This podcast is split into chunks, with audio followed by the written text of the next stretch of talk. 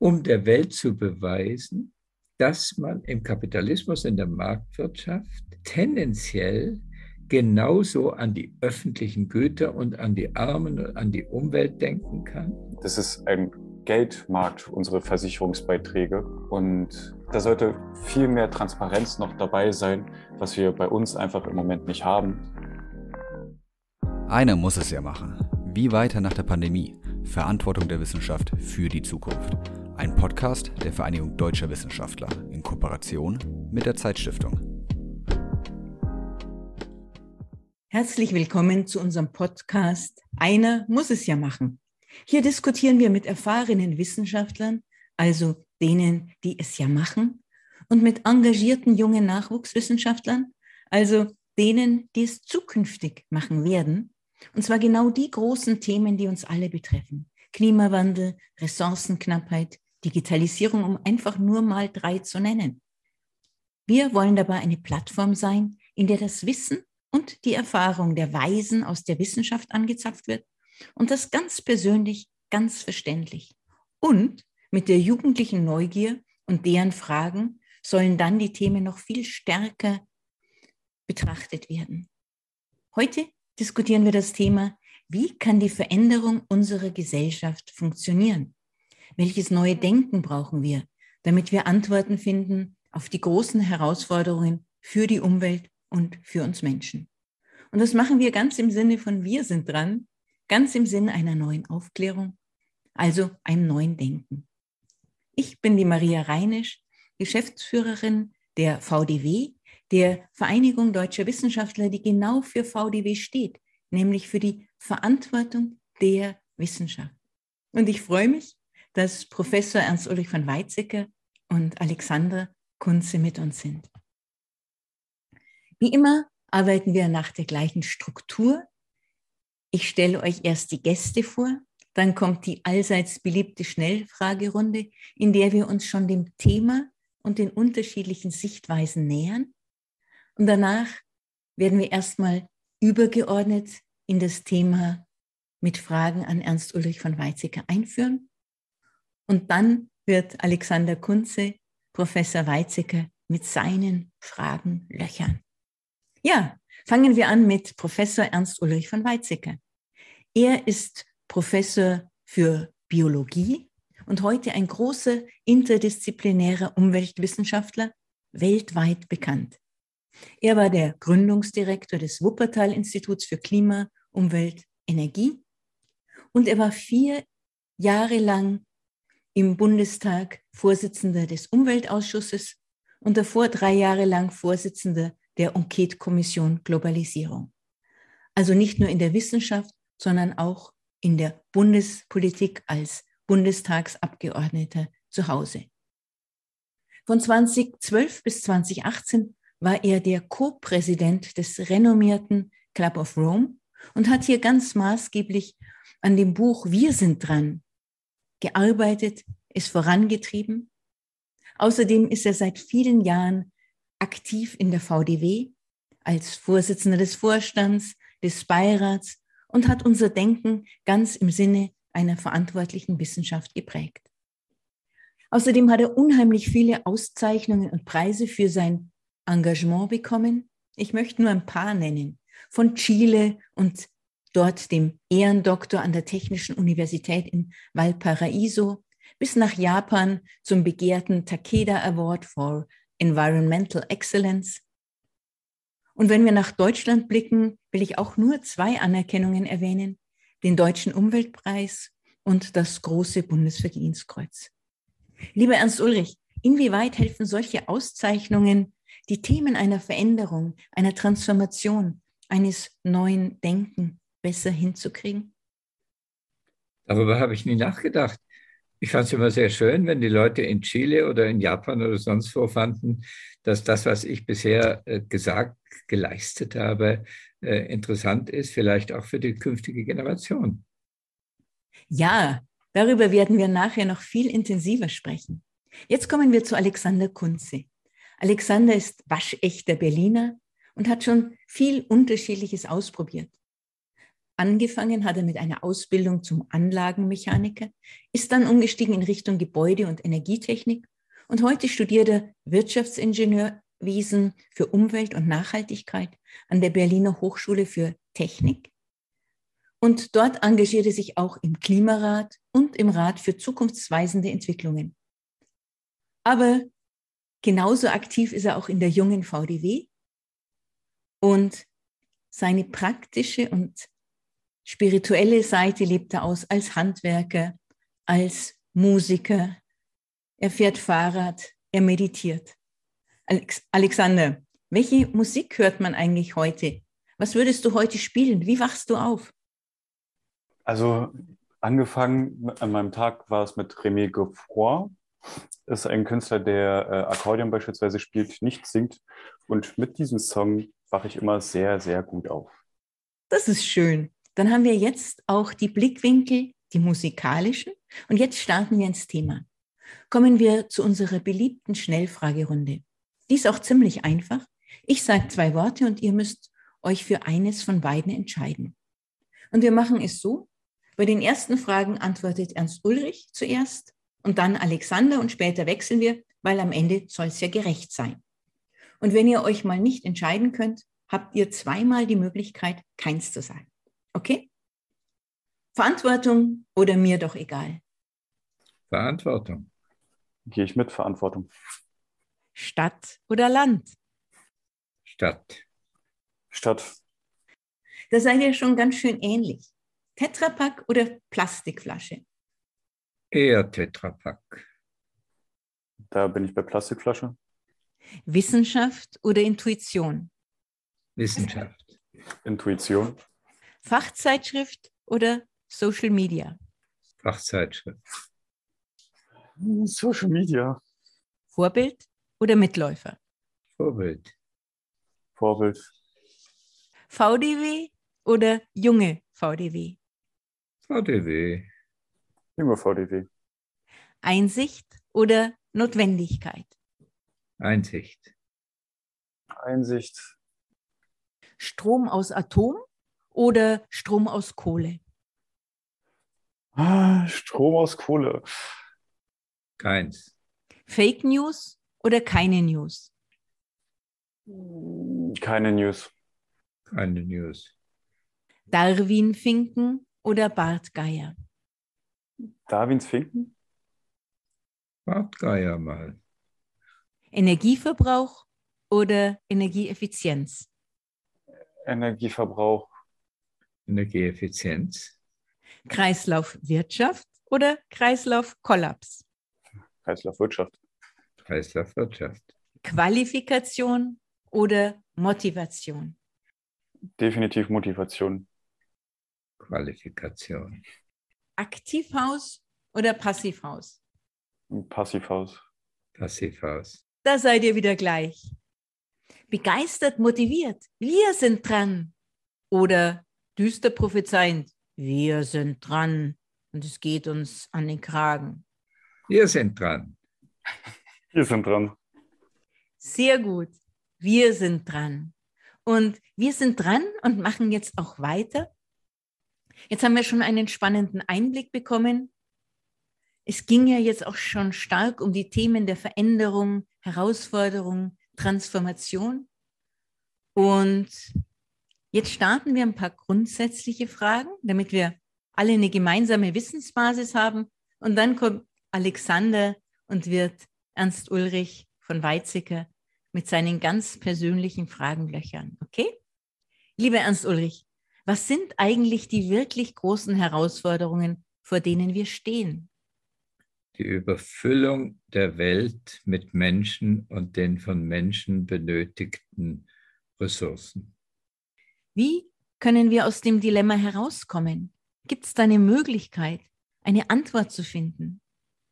Weltweit wohl das Wichtigste ist zu realisieren, dass die Weltbevölkerung möglichst nicht weiter wachsen und demnächst etwas zurückgehen sollte.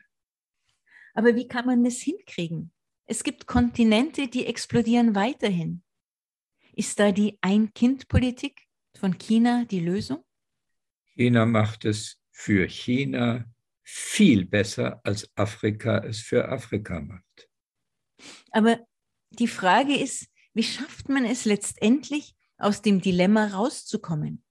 Am Ende sind wir ja viel zu viele Menschen auf der Erde. Du nennst das immer die volle Welt. Und wie schaffen wir es da, die Veränderung hinzukriegen? Weil es dauert ja Zeit, bis so ein Bevölkerungswachstum kein Wachstum mehr ist. Wir müssen nachdenken über das, was wir bereits verändert haben, unter anderem durch die Menschheitsvermehrung. Zum Beispiel könnten wir uns darüber klar werden, dass wir abstammen von den Steinzeitmenschen, die als Menschheit überhaupt nicht überleben konnten, wenn nicht eine Frau die physische Möglichkeit hatte, 15 Kinder zu kriegen. Die wären ausgestorben mit einer Zwei-Kind-Politik. Sie mussten wahnsinnig viele Kinder in die Welt setzen, weil die Gefahr real war, dass äh, Kinder oder noch Jugendliche sehr früh sterben. Aus Hunger, aus Unfällen und so weiter. Es gab ja keine Medizin. Das heißt also, es war für das Überleben wichtig, ganz viele Kinder kriegen zu können. Für die Steinzeit. Für die heutige Hochmedizinzeit gilt genau das Umgekehrte. Aber die meisten Frauen und Männer machen keinen Unterschied. Die denken, ja, von Natur aus ist das halt so. Und dann ähm, kommt auch die Frage auf, wie wollen wir eigentlich ähm, ökonomisch überleben, wenn wir alt sind, junges Ehepaar? Und die Antwort, möglichst viele Kinder kriegen, dann müssen die für uns, uns kümmern. Ja? Das ist das heutige Afrika. Das ist aber für das heutige Afrika eine Katastrophe. Es war noch vor 50 Jahren für Afrika eine ganz vernünftige Überlegung. Wir müssen merken, dass 50 Jahre ein riesiger Unterschied ist für Zivilisation, für Erkenntnis, für Gebärfähigkeit, für äh, die Art, wie man alt wird und so weiter und so weiter. Es hat sich unglaublich viel getan zwischen, sagen wir mal, 1950 und heute. Ich drücke es mal aus mit einer Sprechweise des ehemaligen Weltbank-Chefökonomen Herman Daly. Der sagt, wir müssen unterscheiden zwischen der leeren Welt und der vollen Welt. Die leere Welt war früher, die volle Welt ist heute, aus menschlicher Sicht. Wenn wir mal die amerikanischen Prärie-Bisons fragen würden, dann würden die sagen, früher war die volle Welt, heute ist die leere Welt. Ja? Das ist genau das gleiche Phänomen, nur von verschiedenen subjektiven äh, Blickwinkeln her.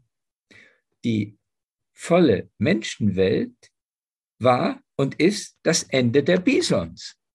Punkt. Wir haben ausgerottet ohne Ende und fahren fort damit.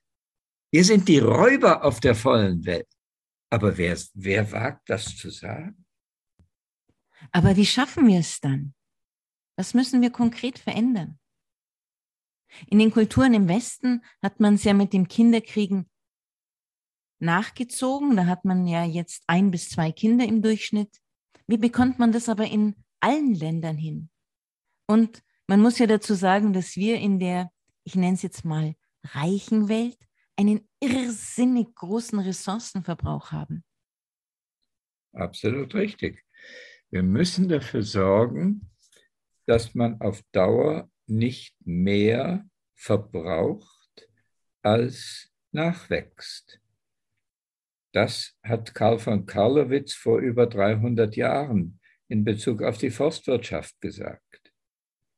Und das ist heute genauso wichtig.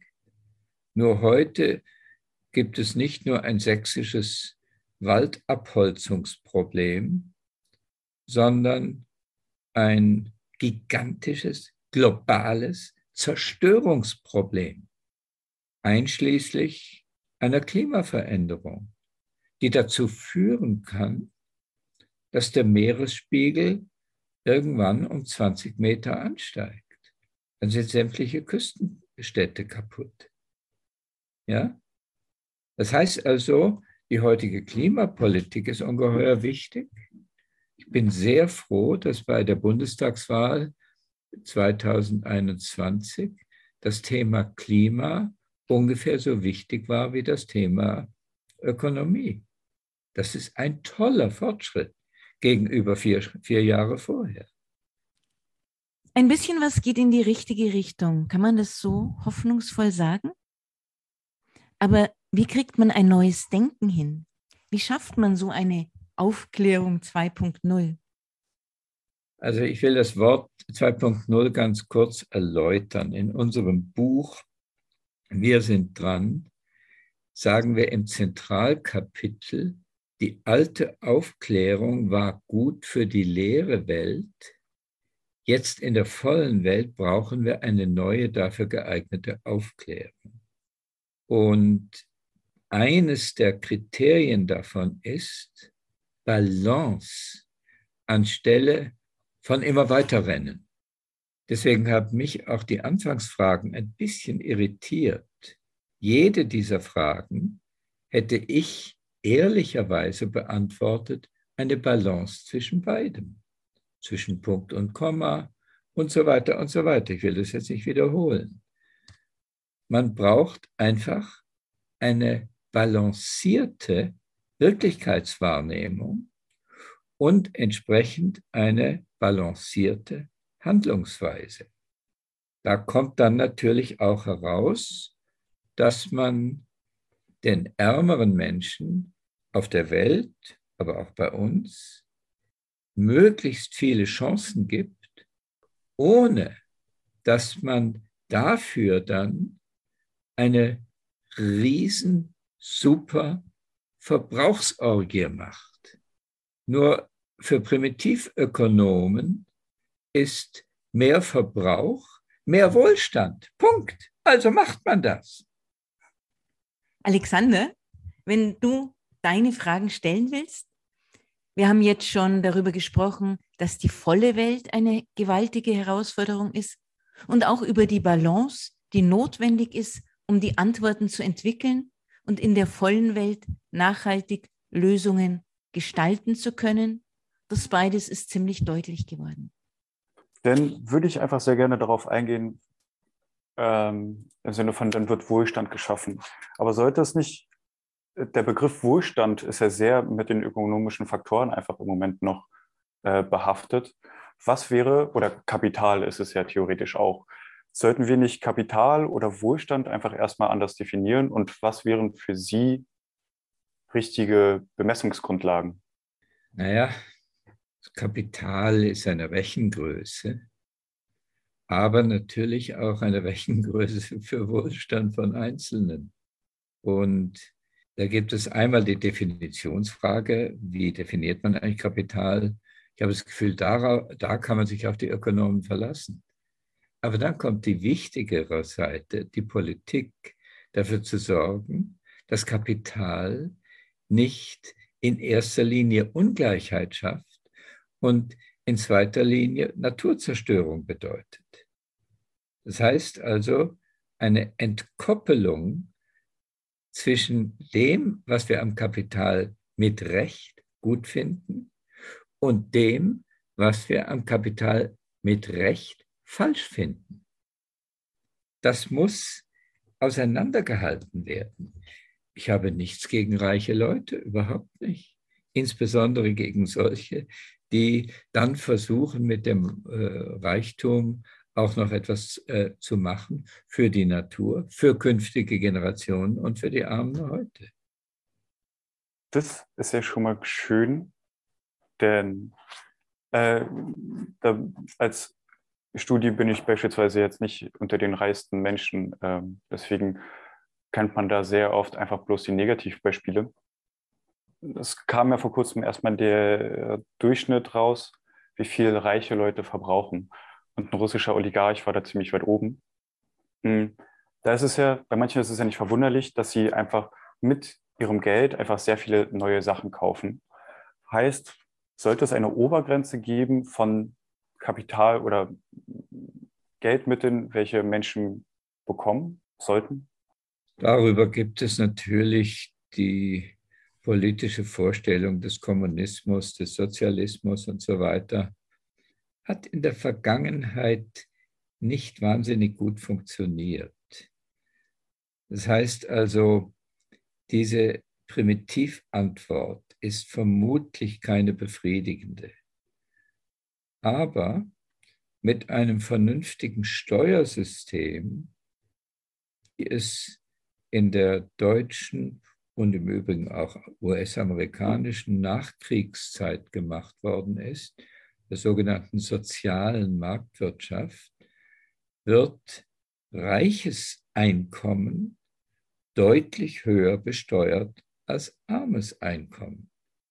Und das führt tendenziell zu mehr Gerechtigkeit, zu mehr Chancen für die Armen. Und man muss auch dem Staat genügend Mittel geben, dass er zum Beispiel Wissenschaft ähm, unterstützen kann finanziell, dass er Umwelt- und Klimaschutz finanzieren kann, dass er technischen Fortschritt ähm, in Bahnen lenken kann, von denen auch die Enkelgeneration äh, etwas hat und nicht nur die heutigen Verbraucher. Das sind alles Dinge, die Geld kosten und der größere Teil pro Kopf dessen, äh, was äh, gebraucht werden kann, sollte eher von den Reichen kommen. Das ist ein Thema, was stark diskutiert wird, was Alexander auch angesprochen hat, nämlich dass die Amazons und ähnliche Firmen zum Mars fliegen und irrsinnig viel Energie verbrauchen, aber dass sie gleichzeitig bei uns keine oder fast keine Steuern bezahlen mit ihren digitalen Geschäftsmodellen und Goldgruben. Hat Europa da an vielen Stellen dann das Nachsehen? Hast du eine Idee, wie man das gut hinkriegen kann?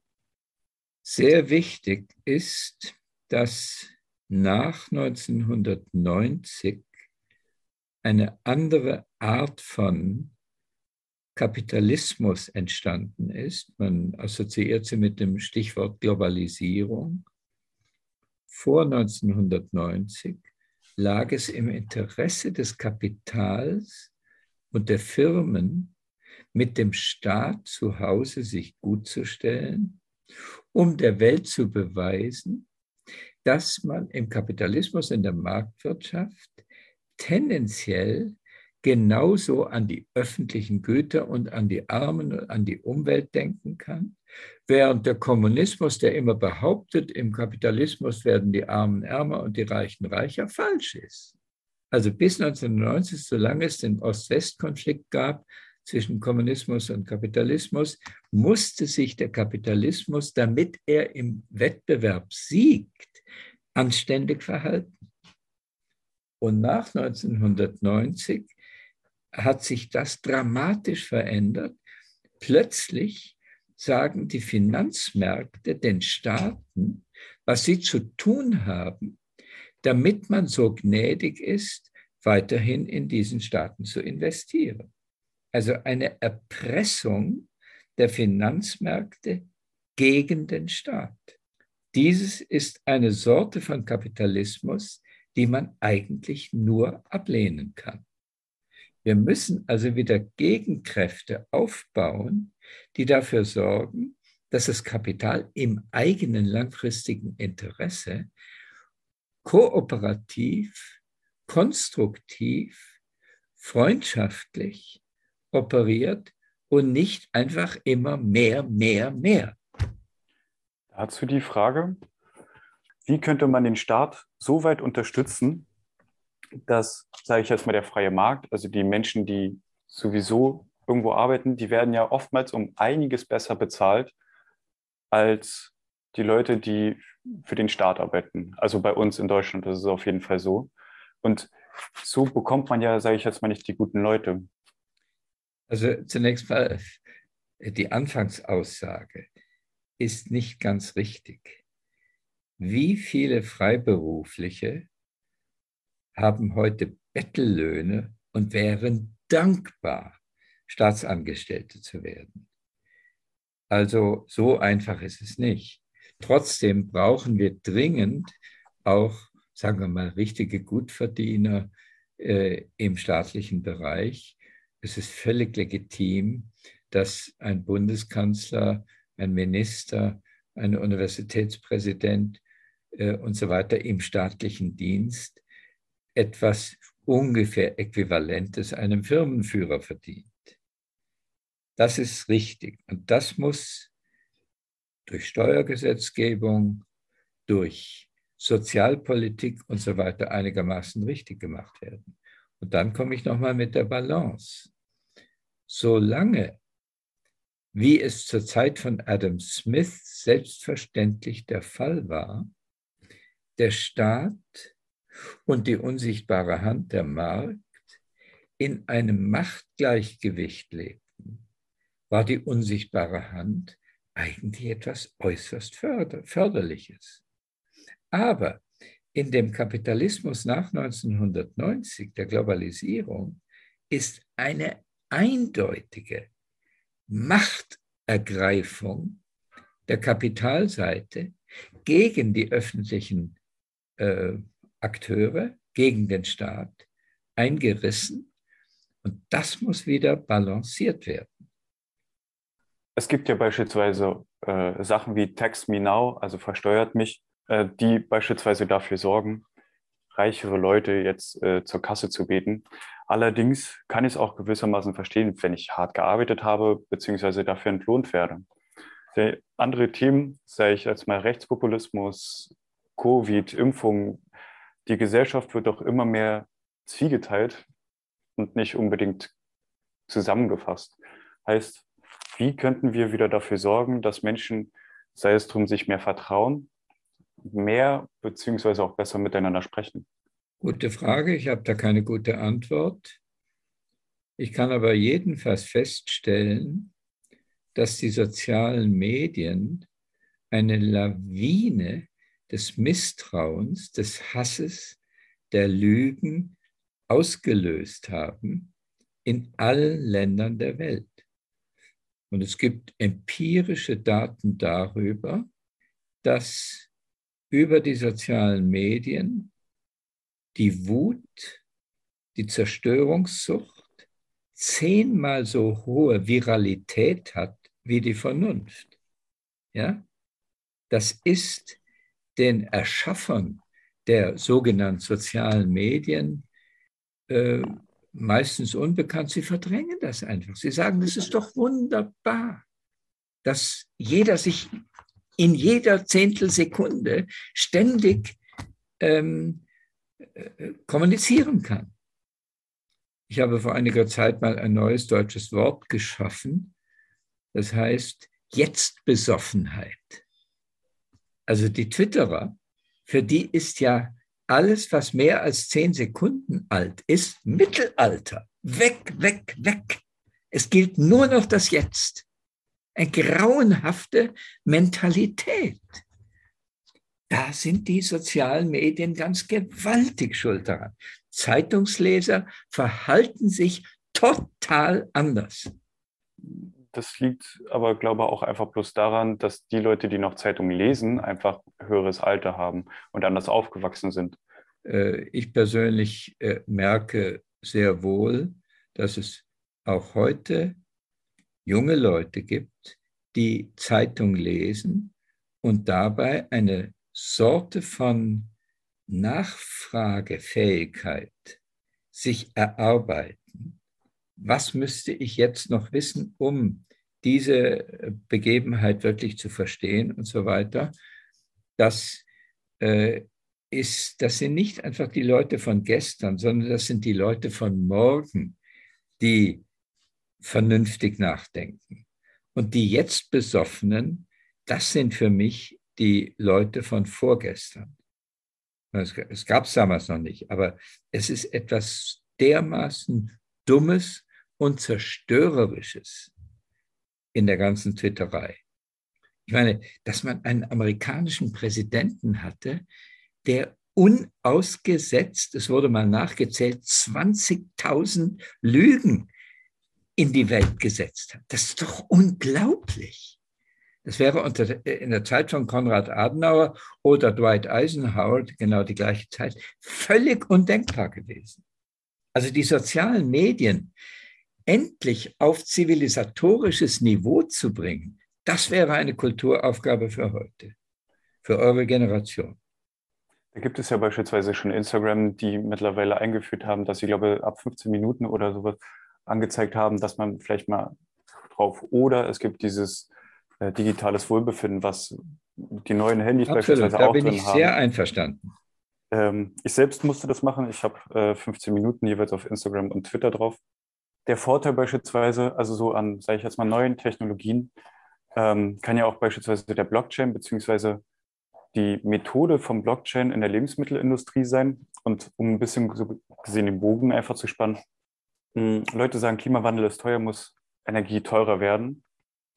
Also es gibt im Moment eine Diskussion der großen Verärgerung des Volkes in ganz Europa über die Verteuerung der Energie. Das ist völlig unbestreitbar. Wenn ich noch vor zwei Jahren mit bestem Gewissen gesagt habe, eine der Maßnahmen zur Stabilisierung des Klimas wäre es, die CO2-Ausstöße oder andere Treibhausgasausstöße mit einem Kostensignal zu verteuern, dann würde ich heute beinahe gesteinigt. Weil im Moment ist eine solche Volkswut gegen hohe Energiepreise im, im Volk verbreitet, dass man auf einmal auch in Bezug auf die Methodik des Klimaschutzes neu denken muss. In welche Richtung würdest du dann, Ernst Ulrich, eine Lösung sehen? Weil wir müssen ja weg vom CO2. Also wir müssen es profitabel machen, das Richtige zu tun und nicht das Falsche. Das war mein ursprünglicher Ansatz. Und wenn Energie billig ist, wird sie verschleudert. Also muss man ihr einen Preis geben. Und dann habe ich aber immer gleich dazu gesagt, zwei Konditionen. Erstens, nur gerade so viel Verteuerung, wie im abgelaufenen Jahr die Effizienz zugenommen hat. Also wenn sich plötzlich die LED gegen die alten Glühbirnen durchsetzt, steigert das die Effizienz. Dann darf der Haushaltsstrom um größenordnungsmäßig anderthalb Prozent teurer werden. Gar kein Problem. Dann haben wir nie die Wutaufschreie, sondern da muss der Preis sozusagen gesteuert werden, statt alles nur dem Markt überlassen. Das ist eine wichtige Aussage. Und dann muss man dafür sorgen, dass die klimafreundlichen Dinge, zum Beispiel der, das klimaneutrale Auto, ähm, mindestens in der Anfangsphase subventioniert wird.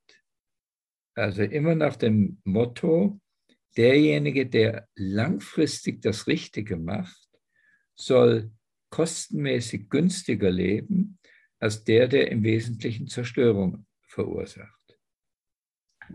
Aber erstmal, es gibt ja theoretisch kein klimafreundliches Auto. Es gibt ja bloß eigentlich weniger ist mehr in diesem Fall. Und da gibt es ja auch diese, sage ich jetzt mal, Postwachstumsökonomie, um erstmal so ein Wort da zu nennen. Das ist ja, oder Degrowth. Ich greife das jetzt mal auf, das finde ich großartig, äh, wenn Sie das sagen. Man muss unbedingt auch Genügsamkeit, Degrowth und so weiter mit ins Gespräch bringen, ähm, um der Enkelgeneration willen, auch um der eigenen Befindlichkeit willen, das Richtige zu machen. Das finde ich auch sehr schön. Ich habe nur das äh, klimaneutrale Auto erwähnt, weil das der Deutschen liebstes Kind ist, so ungefähr. Und weil ich zu wissen glaube, dass nicht nur ein Elektroauto, das mit grünem Strom versorgt wird, also nicht mit Braunkohlenstrom, ähm, schon mal ein großer Fortschritt ist, aber dass man auf Weltvolumen gesehen mit dem Elektroauto alleine viel zu wenig ausrichtet. Wir brauchen auch den klimaneutralen Verbrennermotor. Da sagen die meisten erstmal, das kann doch gar nicht gehen. Wenn du Benzin verbrennst, das ist immer, ein, immer äh, eine Klimaschädigung. Dann sage ich, ja, wer sagt denn Benzin? Warum nehmen wir nicht in den nordafrikanischen Ländern, wo eine Kilowattstunde Photovoltaikstrom nur noch einen Eurocent kostet? Diese Kilowattstunde, um damit das Wassermolekül zu spalten in grünen Wasserstoff und Sauerstoff, der in die Luft geht. Und aus dem grünen Wasserstoff, da, da sorgen wir dafür, dass das H2-Molekül das CO2-Molekül zur Hochzeit einlädt, dann hat man ein chemisches Produkt, das nennt man Methanol. Also Wasserstoff plus CO2 gibt Methanol. Und Methanol aus grünem Wasserstoff ist klimaneutraler Treibstoff. Dann muss man nur dafür sorgen, dass die existierenden Verbrennerautos in Kamerun oder Uruguay oder Thailand oder so, es gibt ja mehr als eine Milliarde Verbrenner-PKWs auf der Welt. Ja? Und also höchstens 20 äh, Millionen von denen wären bereit, von den Eigentümern wären bereit, ihr Auto zu verschrotten und stattdessen ein Elektroauto zu kaufen. Ja? Also der Verbrennerauto stirbt, das stirbt nicht so schnell aus.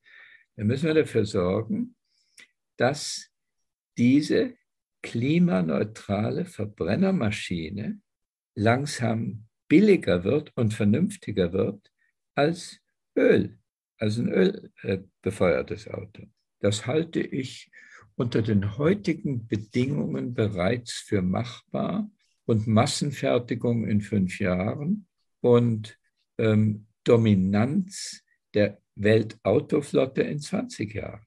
Klimaschutz unter Nutzung des äh, Billigerwerdens der Photovoltaik und der Chemie, die dafür sorgen kann, dass Wasserstoff und, Sauerstoff, äh, und äh, CO2 zusammenkommen.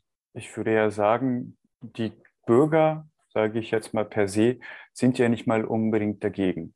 Wenn es politisch gemacht werden sollte und die Bürger nicht dagegen sind, sollte, wenn schon, dem Bürger mehr Macht zugesprochen werden.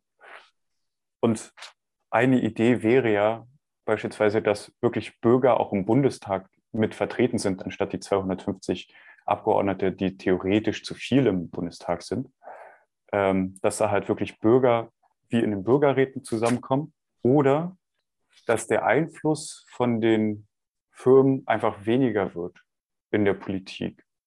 Welche Sache sehen Sie als bessere Option? Eine erste Antwort heißt Balance. Und äh, ich finde es gut, wenn Bürger über eine Art von direkter ähm, Demokratie einen Einfluss haben können. Nur das, was ich vorhin über die sozialen Medien gesagt habe, hat natürlich auch einen gewissen Effekt für Bürgerräte. Derjenige, der über den Bürgerrat, er hat ja dann die E-Mail-Adressen oder die äh, Facebook-Adressen äh, der gesamten äh, Gruppe, verfügbar, dann kommt sofort wieder die Jetztbesoffenheit in den Bürgerrat. Und von daher würde ich sagen, äh, eine Dämpfung der Macht der Finanzmärkte ist auf jeden Fall wichtig. Die Firmen, die unter dem Druck der Finanzmärkte operieren, sollten eigentlich befreit werden von diesem Druck und dann mit den Bürgerräten kooperieren. Die Balance zwischen Bürgerinnen und Bürgern auf der einen Seite und Unternehmen auf der anderen Seite mit dem Staat womöglich als Vermittler, ähm, das finde ich eine sehr vernünftige Perspektive. Man muss nur, so sehr man die Geschäftswelt über Gesetze äh, einigermaßen zivilisiert, auch die Bürgerräte zivilisieren. Dass da nicht einfach ein äh, Haufen von, ich sage jetzt mal etwas boshaft, Idioten ähm, das parlamentarische Geschäft ruinieren. Also Social Media, das wurde ja auch bei Facebook beispielsweise auch, äh, ich weiß gerade nicht, wie die Frau heißt, aber verkündet, dass es halt extra drauf ist, dass es halt Aggressivität fördern sollte. Heißt Beschneidung insgesamt so von Social Media, allerdings Facebook beziehungsweise mittlerweile Meta versuchen ja das Metaversum zu erstellen und das ist, dass Menschen sich komplett in deren Welt befinden, heißt böse gesagt kein eigenes Leben mehr haben, sondern nur noch in Social Media sind sei es drum Instagram-Influencer, die, äh, das ist ihre Arbeit. Meine persönliche Meinung ist da jetzt ziemlich unrelevant, aber es ist ja deren Job, es ist eine neue Welt. Die Aggressivität sollte man möglicherweise bloß mit, mit mehr Zeit verbinden, denn die, was heißt, die Leute brauchen mehr Zeit zum Überlegen, weil einen Brief zu schreiben, aber diese Zeit hat man ja theoretisch nicht, wenn einem von Werbung, wie auch immer, die ganze Zeit vorgespielt wird, dass man selbst oder das, was man hat, einfach nicht genug ist. Heißt, äh, ich würde eher so beim Menschen per se anfangen und um auch eine Frage zu stellen, welche Vorschläge hätten Sie jedem Einzelnen oder Jugendlichen am besten, hm, was sie machen könnten, um besser oder mehr auf sich selbst hören zu können?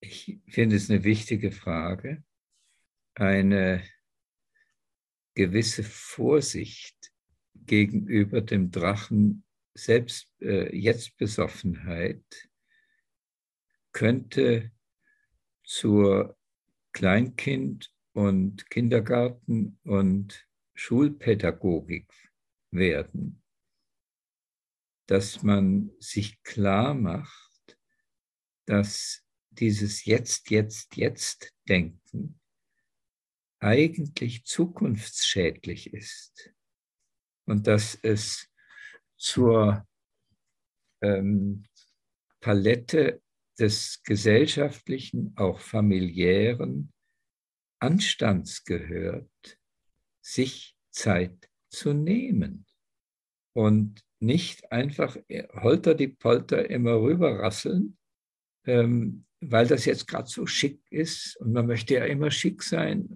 und die ganzen Influencer, das sind übrigens sehr häufig Frauen, äh, die lieben es ja, äh, sozusagen das Schicke zu definieren. Und dabei kommt sehr häufig ähm, Eile, Selbstbeweihräucherung, äh, Beweihräucherung, ähm, Egoismus, Individualismus und sozusagen das Gegenteil von Gesellschaft, Freundschaft, Kooperation ähm, und an künftige Generationen denken heraus. An dieser Stelle würde ich gerne nochmal einhaken. Wir hatten über das neue Denken gesprochen und die Frage, wie kriegt man das hin? Und wir haben über die volle Welt gesprochen, die insbesondere in Afrika rapide wächst und sich entwickelt. Und auf der anderen Seite bei uns die Notwendigkeit, für einen anderen, einen sparsamen Umgang mit Ressourcen? Wie könnte da eine Lösung in Balance aussehen? Balance, Ernst Ulrich, hattest du ja vorhin gesagt, die ist ja ganz wichtig.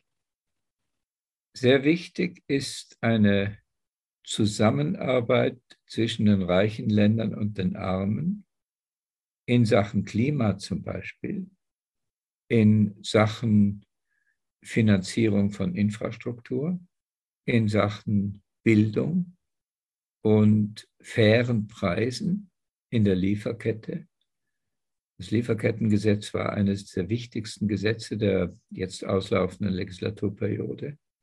Das eröffnet Chancen für afrikanische Leute, Unternehmen, Staaten, kleinen Gruppen, Dörfern und so weiter und kann sehr leicht dazu führen, dass auch so etwas wie ein äh, verlässliches Rentensystem aufgebaut werden kann, so dass die Überlegung junger Familien, möglichst viele Kinder zu kriegen, plötzlich wegfällt.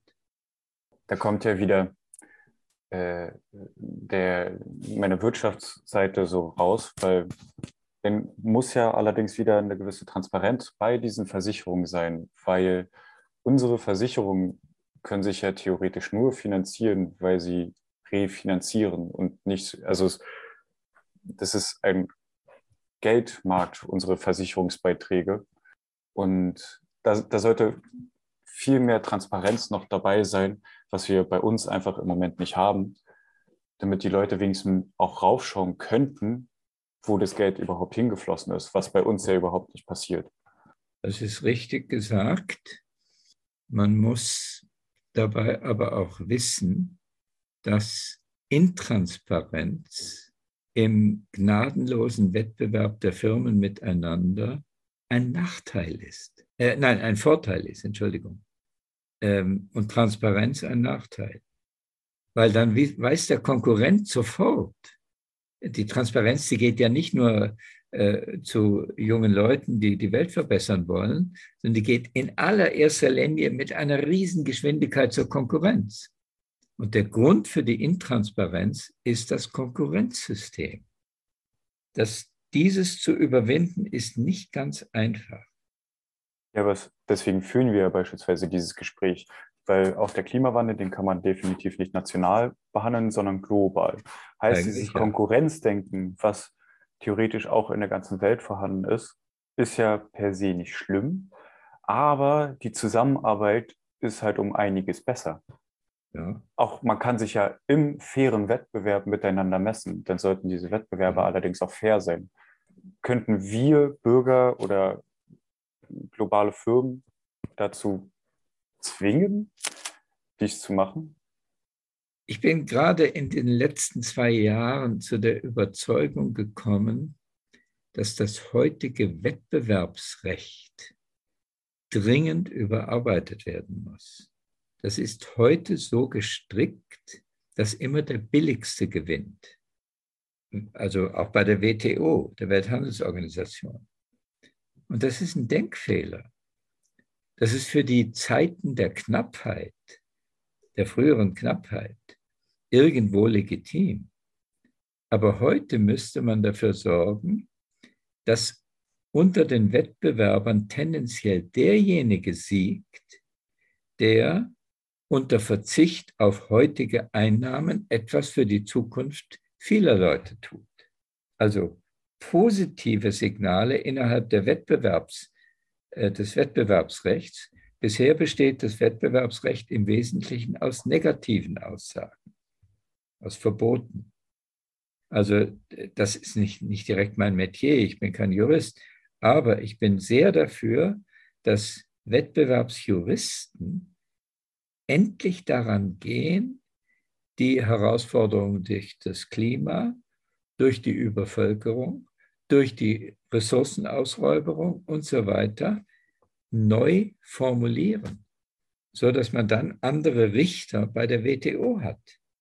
Und dann würden die von Ihnen gestellten Fragen auf einmal ganz elegant gelöst. Und das wäre ein mächtiges Gremium wäre, es ist heute schon ein mächtiges Gremium, aber sehr häufig mit äh, schrägem Ausgang. Weil die WTO gerade auch angesprochen wurde, könnte sie, es ist ja die Welthandelsorganisation, könnte die nicht Regeln erlassen, um, also Steuerregeln, die weltweit einfach Firmen mehr mit ins Boot reinzieht, hätte ich nichts dagegen. Das wäre ein Riesenthema, die Reform der WTO. Ähm, das kriegen wir jetzt in den nächsten zwei Minuten nicht hin. Aber es ist jedenfalls richtig, dass die heutige Sorte von Weltwettbewerb zerstörerische Züge enthält. Sie enthält auch positive Züge, gar keine Frage, gegen Dumping und was es so alles gibt. Aber ähm, das wäre vielleicht auch mal eine VDW-Studiengruppe wert. An der Stelle möchte ich aus der Diskussion und der Basis eures Wissens euch fragen, wenn ihr der nächste Bundeskanzler wärt, mindestens Bundeskanzler, vielleicht auch der König von Deutschland oder der Welt, also einer, der ri richtig Macht hat. Was wären die ersten beiden Dinge, die ihr verabschieden würdet? Und Ernst Ulrich, du hast ja das Glück, dass das Lieferkettengesetz schon verabschiedet ist. Also, was wären zwei Sachen? Was würdest du angehen? Eine Präferenzstruktur für übermorgen und morgen gegenüber heute. Das allerdings auszuformulieren dauert eine halbe Stunde. Und zweitens eine Wiedererweckung der sozialen Marktwirtschaft, die dafür sorgt, dass die Wohlhabenszugewinne der Erfolgreichen auch Wohlhabensgewinne für die Armen werden.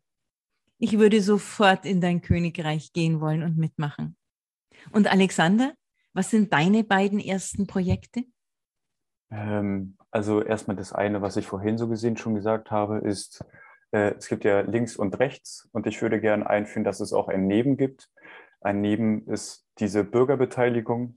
Wie gesagt, wir haben zu viel, also die, äh, zu viele Abgeordnete so gesehen und dass die äh, zu vielen Plätze mit Bürgern, die sich engagieren, besetzt werden. Denn hoffe ich auch einfach, dass auch gewissermaßen Verantwortung bei den Bürgern ankommt, weil sie auch mitentschieden haben, was passiert. Und definitiv ein Recht auf Recycling oder Reparatur. Dadurch entstehen neue modulare Systeme. Also die geplante Obsoleszenz fällt dann eigentlich weg, hoffentlich. Und wenn, dann sind es wenigstens kleine Teile, die man besser reparieren kann. Die Menschen nehmen sich auch mehr Zeit, sich damit zu beschäftigen und die brauchen auch weniger. Heißt, die sparen auch Geld. Also ja. Wie Herr von Weizsäcker auch, bin ich sehr vom Gleichgewicht einfach geprägt. Oder besser gesagt, Yin und Yang.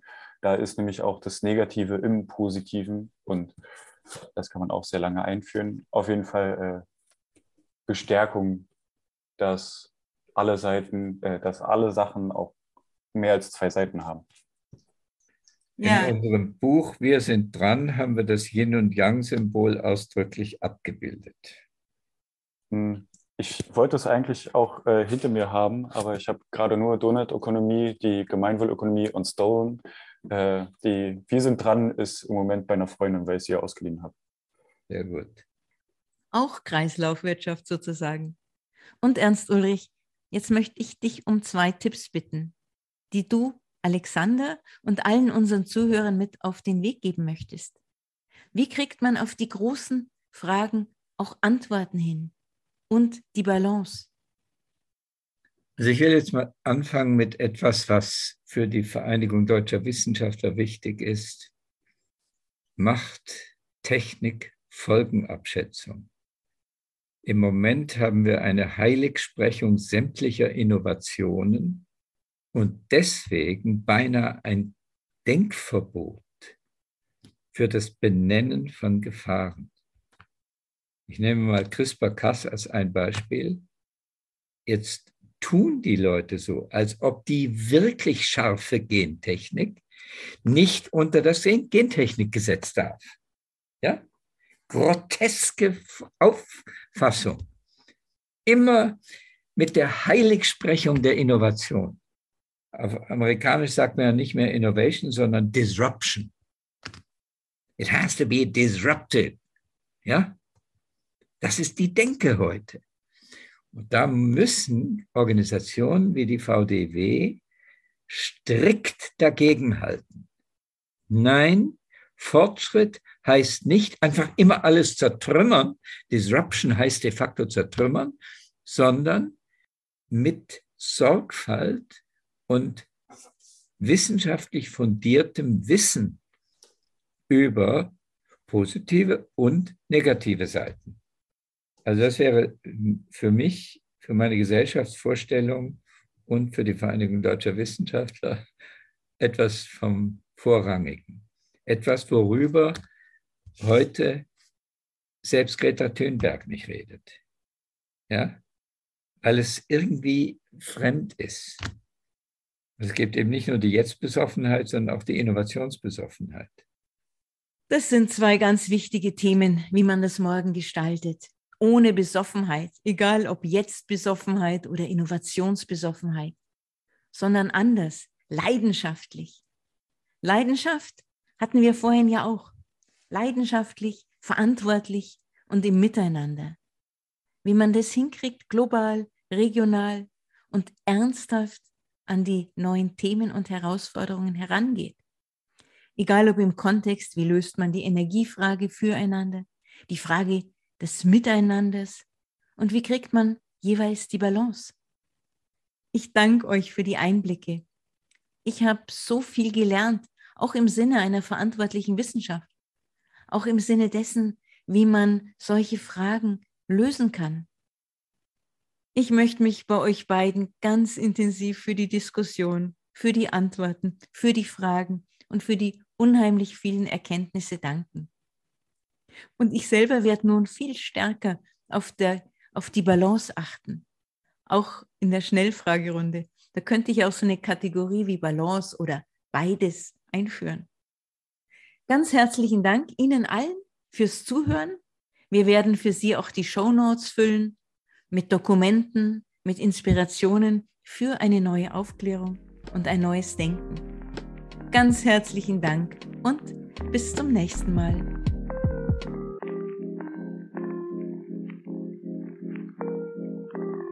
Du machst dir Gedanken zu den großen Fragen unserer Zeit und würdest gerne mehr erfahren über die Vereinigung deutscher Wissenschaftler?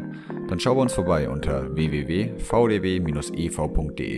Hier findest du alle wichtigen Informationen über uns, unsere Projekte und natürlich zur jungen VDW. Das war Einer muss es ja machen.